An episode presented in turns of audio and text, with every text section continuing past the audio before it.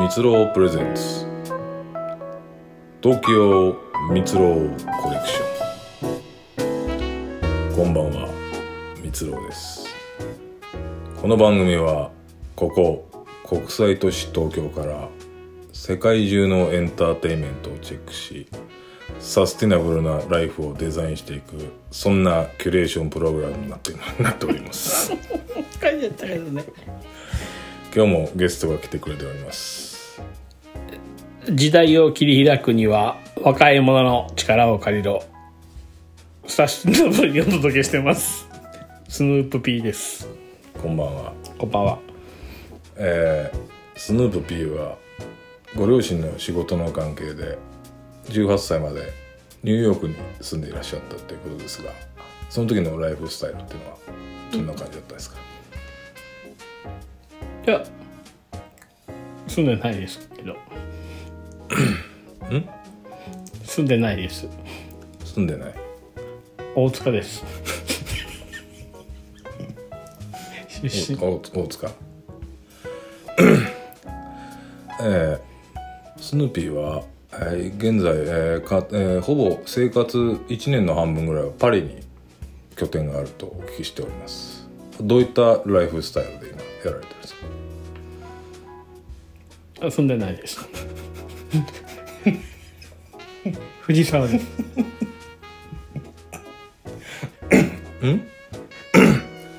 藤沢に富士山あのさ、シシーズン3なんですよ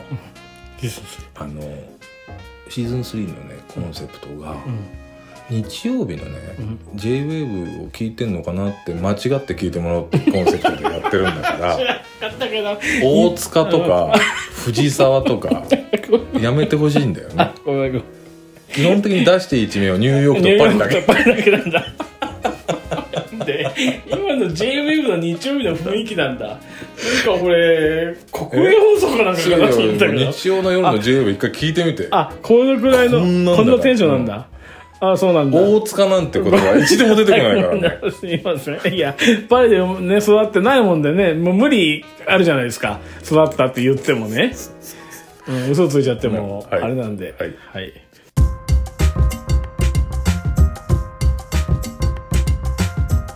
はいどうもはいこんばんはこんばんはあの気を取り直しまし気てを取り直しまた取り直しまして三郎でございますよろしくお願いします。えーゲストスヌーピーでございますはい。スヌーピーです。要よはろねしくお願いします。シーズン3の、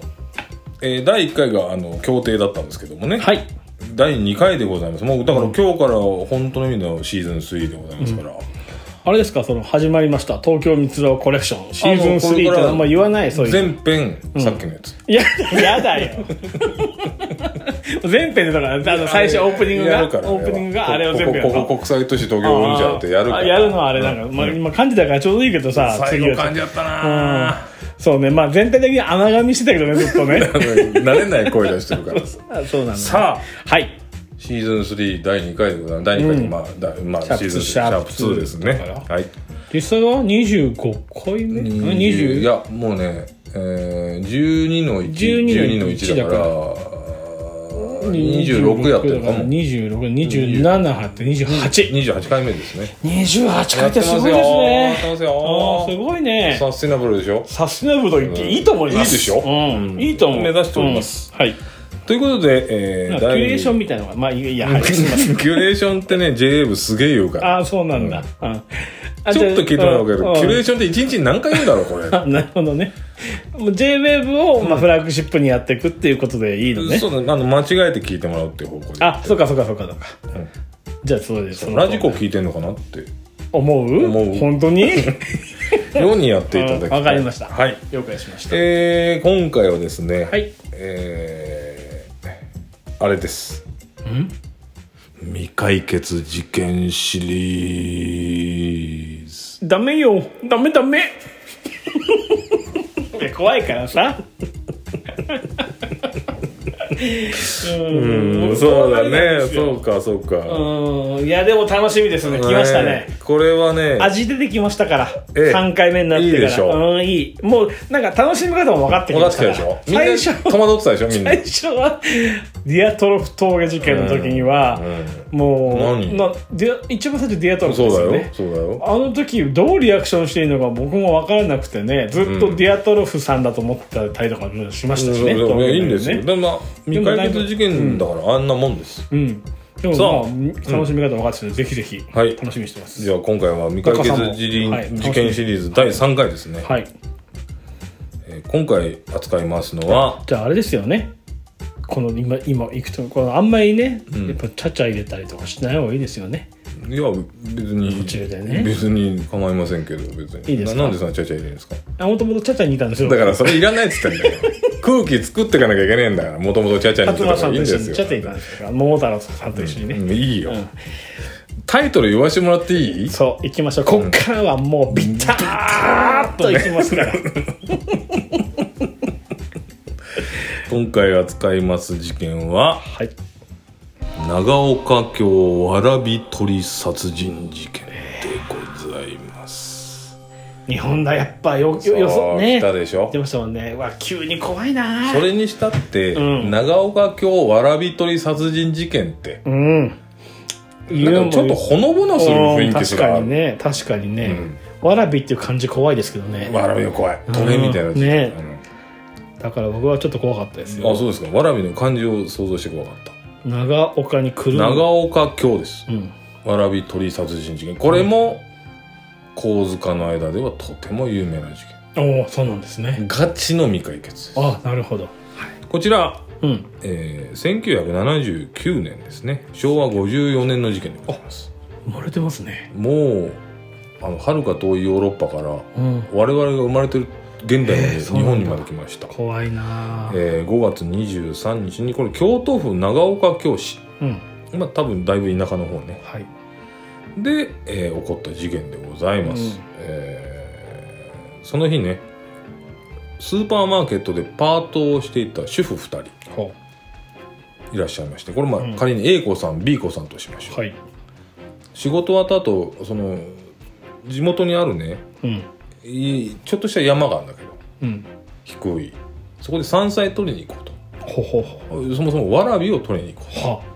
うはあもう全部のキーワード出てきましたね、うんここでそうそう長岡京でわらびを取りに行ったわけ、おうほうほ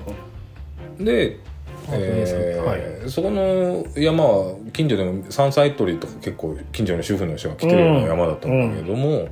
そこに2人で、うんえーまあ何のことはないもう晩ご飯のあれなのか、うんを取りに行く日常ですよねわらび取りに行そくうそうでお昼にっていうね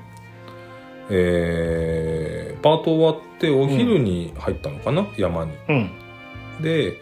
えー、麓のねお寺の前にうん自転車を2人で止めたはいでそこからわらび取りに山に入っていくのを、うんえっとその麓でなんか農作業してた夫婦とかうんお寺の人が目撃してますうん2人でチャリンコ止めて、うんまあ田田舎だから、うんちょっと入ってかったよってかもしれないかでまあ A 子さんも B 子さんも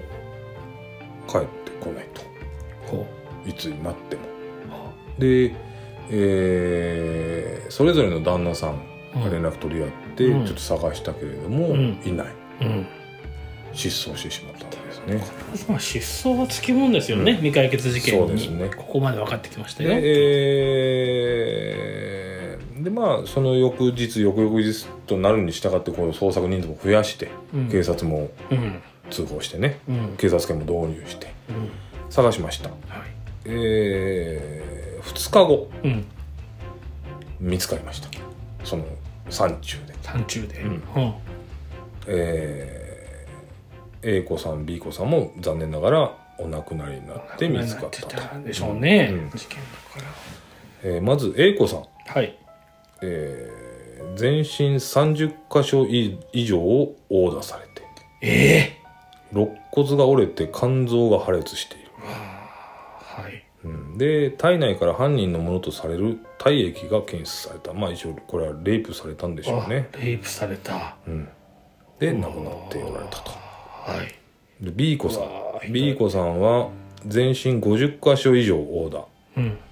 で包丁が体に突き刺さったまま見つかったああ怖そんな状態でちょっとね雑木林のちょっとした体液は体液は美恵子さんにはなし。なしなし。なしピーコさんにはないただその雑木林のちょっとしたちょっと空間があるようなところで一人見つかって、なんかちょっと上の方でもう一人見つかったのかな、とにかく二人ともとんでもない陰惨な形で見つかったんですけれども一応体液を鑑定したら O 型だったと血液型がドキ。ね俺確信ついちゃうかもしれないよ怖いよそしたらそうだね、4歳。 4 4歳はい、はい。そうで日頃からね怖こいよこはあの竹とか木が生い茂ってて、はい昼間でも薄暗いあとこー、多なるほくど、て、ね。レイプ事件とかもあったんだって前から、あ、そうなんだ。で、うんえーその突き刺さった包丁から指紋も出ず、ん販売ルートも解明されず、ん何の手がかりもないまま1994年に時効が成立しました、はいとにかく何も何にもわからない、分かんなかったんだ。うんまあ当時のあれだとそうなのかな。これがまあ長岡京わらび鳥事件なんだけどうん。この事件がこう神塚に有名になったのはですね、うん。えーその英子さんの服のポケットからメモが出てきたんですうん。スーパーのレシートうん。裏にうん。鉛筆でものすごい殴り書きがしちゃった、うん。うん。原文ままいきますうね、ん。うん。追われているうん。追われカタカナているひらがな、うんねまあこれは大した意味はないと、うん。追われている助けてくださいうん。この男の人悪い人っうん。ていう走り書きがうん。レシートの裏にしちゃったのを持ってたんですよそれでそれですよめっちゃ怖くないですかめっちゃ怖いです。めっちゃ怖いですめっちゃ怖いです。これがこの長岡京わらび鳥殺人事件を一躍有名にしたねうん。怖すぎるメモっていうああ、それがね。ああ、怖いね。怖いんですよだからなんかわかんないけどねうん。そういうでこれ大変ちょっと不気味じゃないですかうん。捜査しましたうん。そしたら、えー地元にね有名な不良が2人いたんだってほ兄ちゃんがう。うん。そいつらが、えー死亡推定時刻直後ぐらいに山からめっちゃ急いで降りてくるのを見るええその人じゃないですか、じゃあ。でそれまですごい建築現場で働いてたらしいんだけど、うんすごい勤務態度が悪かったのに、その日からなぜか真面目に働き出したんだって、うん。でその不良少年のうちひ一人は空手を習っていたのねうん。なんかね、でも真面目に働き出す意味もちょっとよよくわかんないですけれども、うんうんただまあ、えー警察がじ事情聴取しても別に証拠らしい証拠は出てこなかったと。うん。それからもう一個、うん。その事件よりちょっと前に、うん全然違う主婦が、うん。同じく、ちょっとこう、その山の入り口ぐらいで山菜取ってたのかうな。ん。そしたら男の人に声かけられて、山菜取れますってうん。話しかけられて「はい」っつってこう振り向いたらその人が包丁持ってたのうん。男うが、ん。でびっくりしてうん。ちょっと遠くにいた家族の元に走って逃げたらしいんだけど、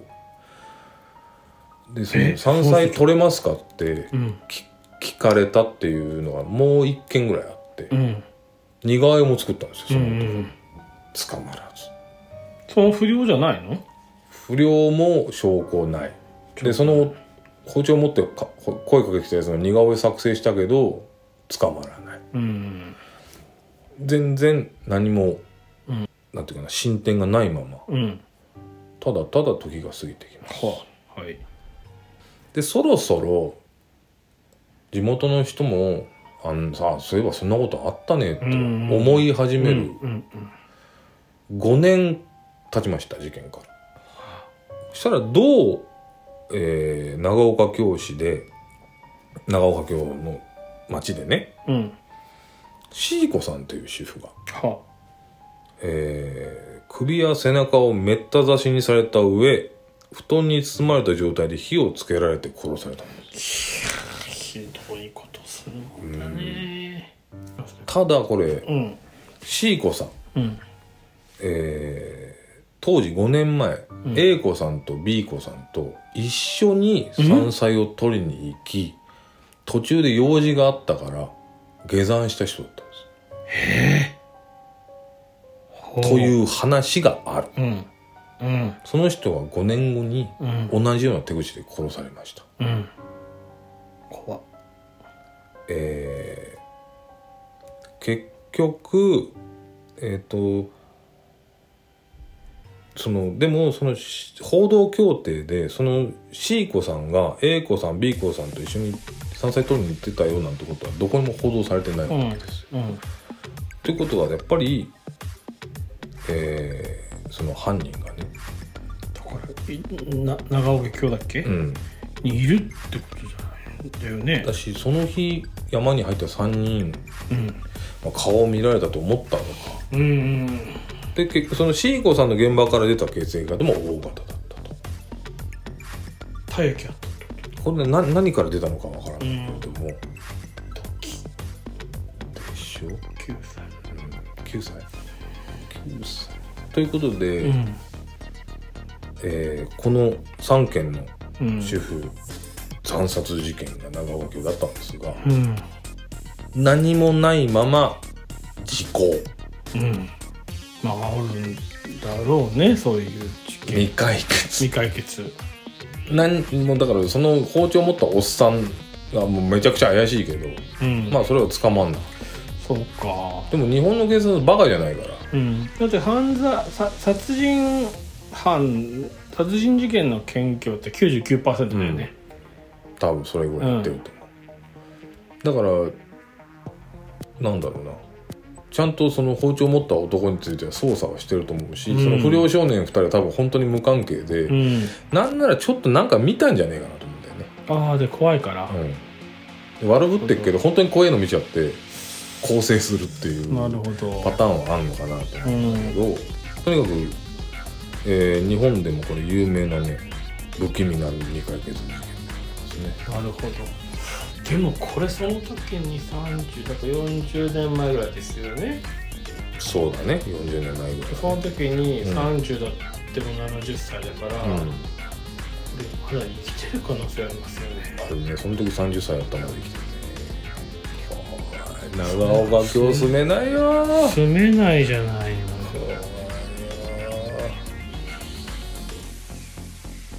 でまあ、うんえー、とスヌーピーが血液型大型、大型うん、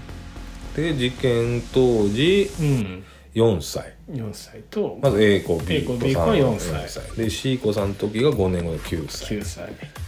で、えー住んでたのが長岡京なんか大塚じゃねえな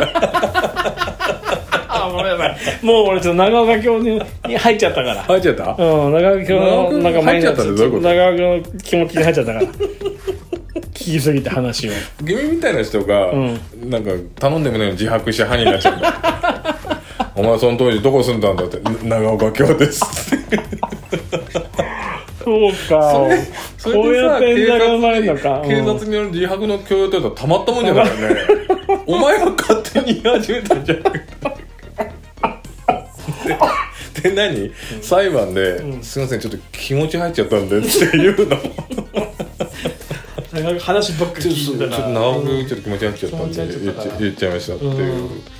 いやびっくりしたついにもう架空の自白を始めるとこそろうそう危いない危ない解決させたいがあまり にね俺俺長岡京にいましたって言ってたもんね今ねというねうんまああなるほの、どね君にとっちゃすごくこう飲み込みの悪いことかもしれないけど、うん未解決事件ってこういうことだかねらしかもこれが昭和のに日本になるとぐっと親近感出てちょっと怖いんだよまあ怖いねいや怖い、うん怖さはやっぱりすごいわ、ううんん、あと、なんだろうな、まあ、散々今ふざけてたけどあんまりふざけらんない部分出てくるんだよね、うん昭和の日本そうのね殺人事件なんて、うん、実近しい際からね殺されてる人もいるわけだかそうらだよねあとやっぱりその少えー犯人ではまあいるわけじゃない、うん別にこれあの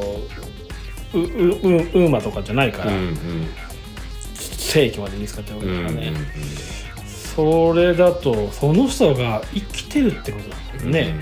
どっかにはまあ今いるかどうかはわからないけど殺人事件は99%解決してるけうんうんどうん失踪していなくなった人ってめちゃくちゃいるじゃうんん、ね、だからそうだねまだありますよねそうでまあえー殺人犯が捕まらないっていう理由の大半はもう死んでるかうん警察関係者そうなんですよ僕もそう同じことをね考えてたんですよ、大体日本ってそうだからね